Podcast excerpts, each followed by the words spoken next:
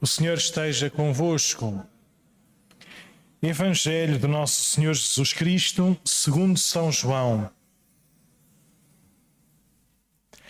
Na tarde daquele dia, o primeiro da semana, estando fechadas as portas da casa onde os discípulos se encontravam com medo dos judeus, veio Jesus, colocou-se no meio deles e disse-lhes: A paz esteja convosco.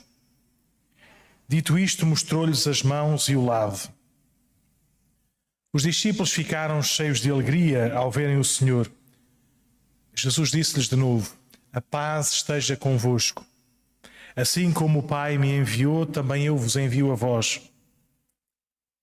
Dito isto, soprou sobre eles e disse-lhes: Recebei o Espírito Santo. Àqueles a quem perdoardes os pecados, ser-lhes-ão perdoados, e àqueles a quem os retiverdes, serão retidos. Tomé, um dos doze, chamado Dídimo, não estava com eles quando veio Jesus. Disseram-lhe os outros discípulos: Vimos o Senhor. Mas ele respondeu-lhes: Se não vir nas suas mãos o sinal dos cravos, se não meter o dedo no lugar dos cravos e a mão no seu lado, não acreditarei. Oito dias depois, estavam os discípulos outra vez em casa e Tomé com eles.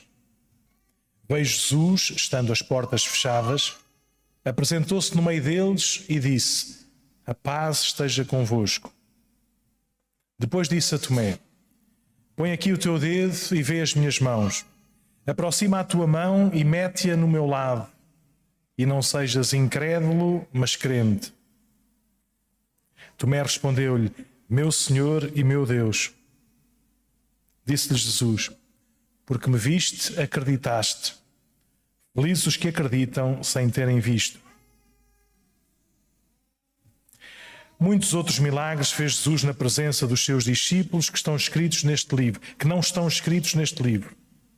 Estes, porém, foram escritos para acreditardes que Jesus é o Messias, o Filho de Deus, e para que acreditando tenhais a vida em seu nome. Palavra da salvação.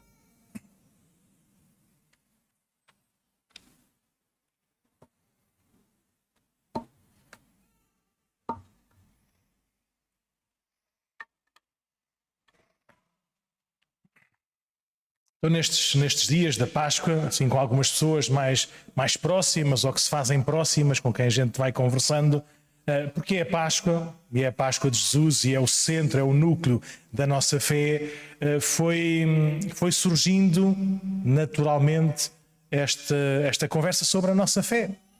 Como é que é isto, de, de acreditarmos ou não acreditarmos? Uh, e depois, mesmo entre os cristãos, mesmo aqueles que têm uma vida, uma vida cristã, às vezes, uh, não sei, isto não é segredo de confissão, mas pronto, mas em tom quase de, de confissão, assim a dizer: olha, a minha fé agora está um bocado em baixo. É? Uh, agora, às vezes, custa-me, custa-me quando a gente começa a fazer perguntas e a tentar perceber como é que aquilo foi, como é que aquilo aconteceu, custa-me, custa-me acreditar. É? Então, o que é que é isto da, o que é que é isto da fé? Eu ouvi no outro dia um senhor padre assim muito mais, mais direitinho do que eu, ele dizia: a gente acredita na verdade, ponto. Não é se eu sinto ou se eu deixar de sentir, isso aí é o sensível. Não é se eu gosto ou deixo de, ou, ou deixo de gostar assim tanto. Não é se me apetece ou se deixa de me apetecer. Não é se faz mais sentido ou menos sentido, ou se me custa ou se, ou se me gosta. A gente acredita porque é verdade, ponto. Ponto. É? E por isso uh, nós, uh, como é que podemos saber que é verdade?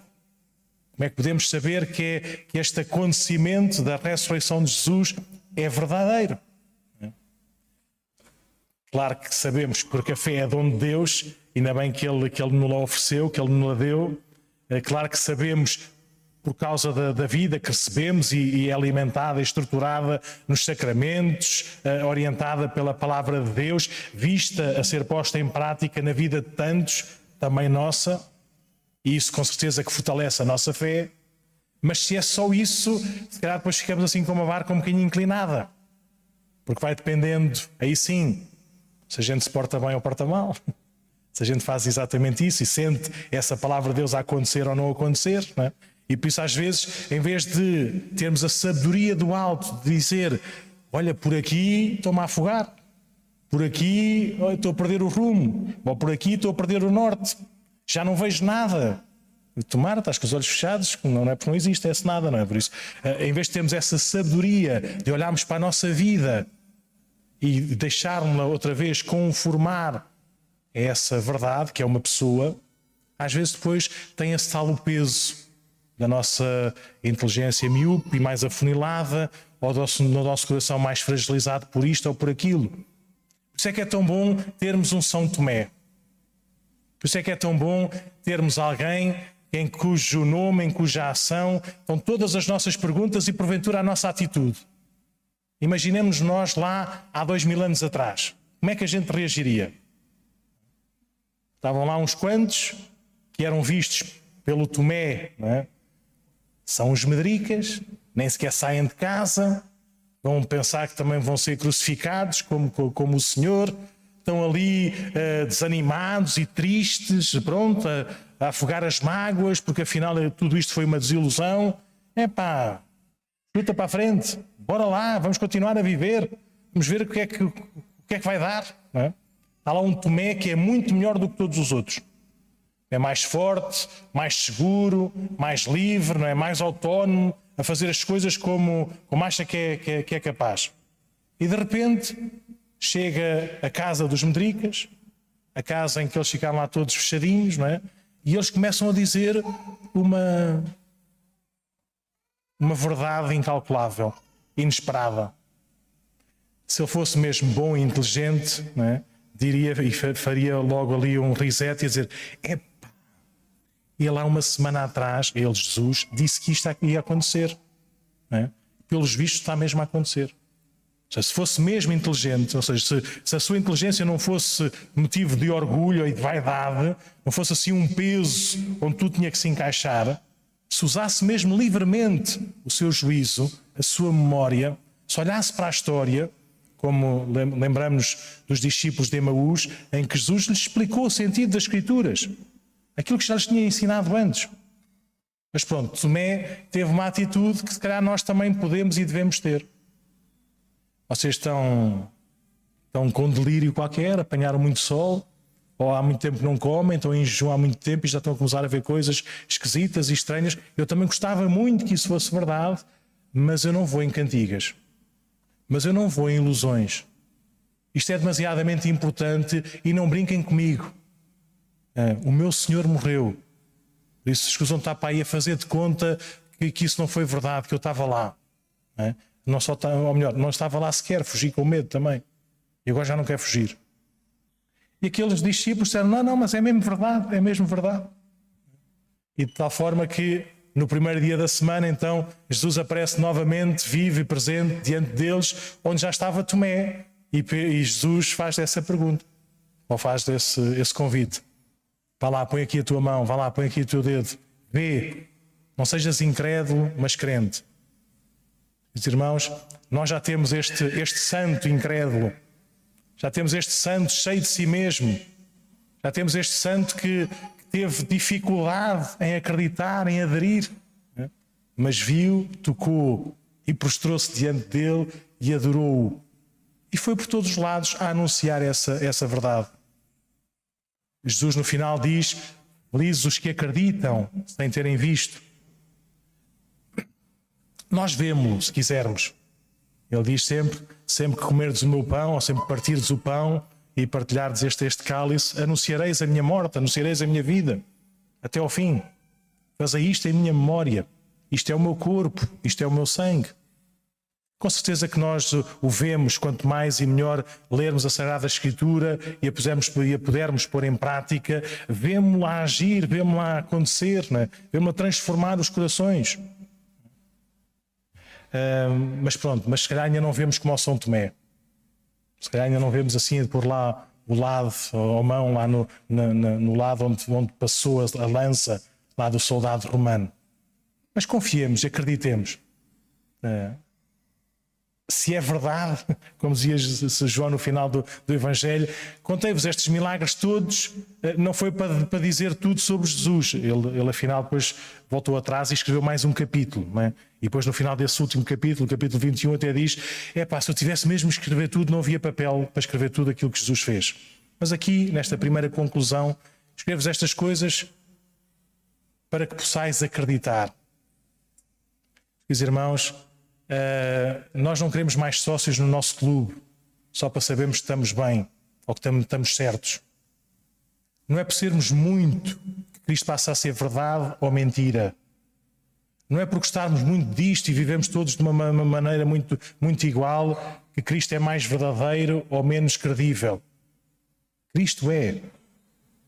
A nossa fé é para a nossa salvação para que acreditando tenhais a vida, aquela vida que Jesus anunciou também ao João, lá naquela ilha de Patmos, é? no princípio do livro do Apocalipse. Eu sou o princípio e o fim, eu sou o Alfa e o Ômega.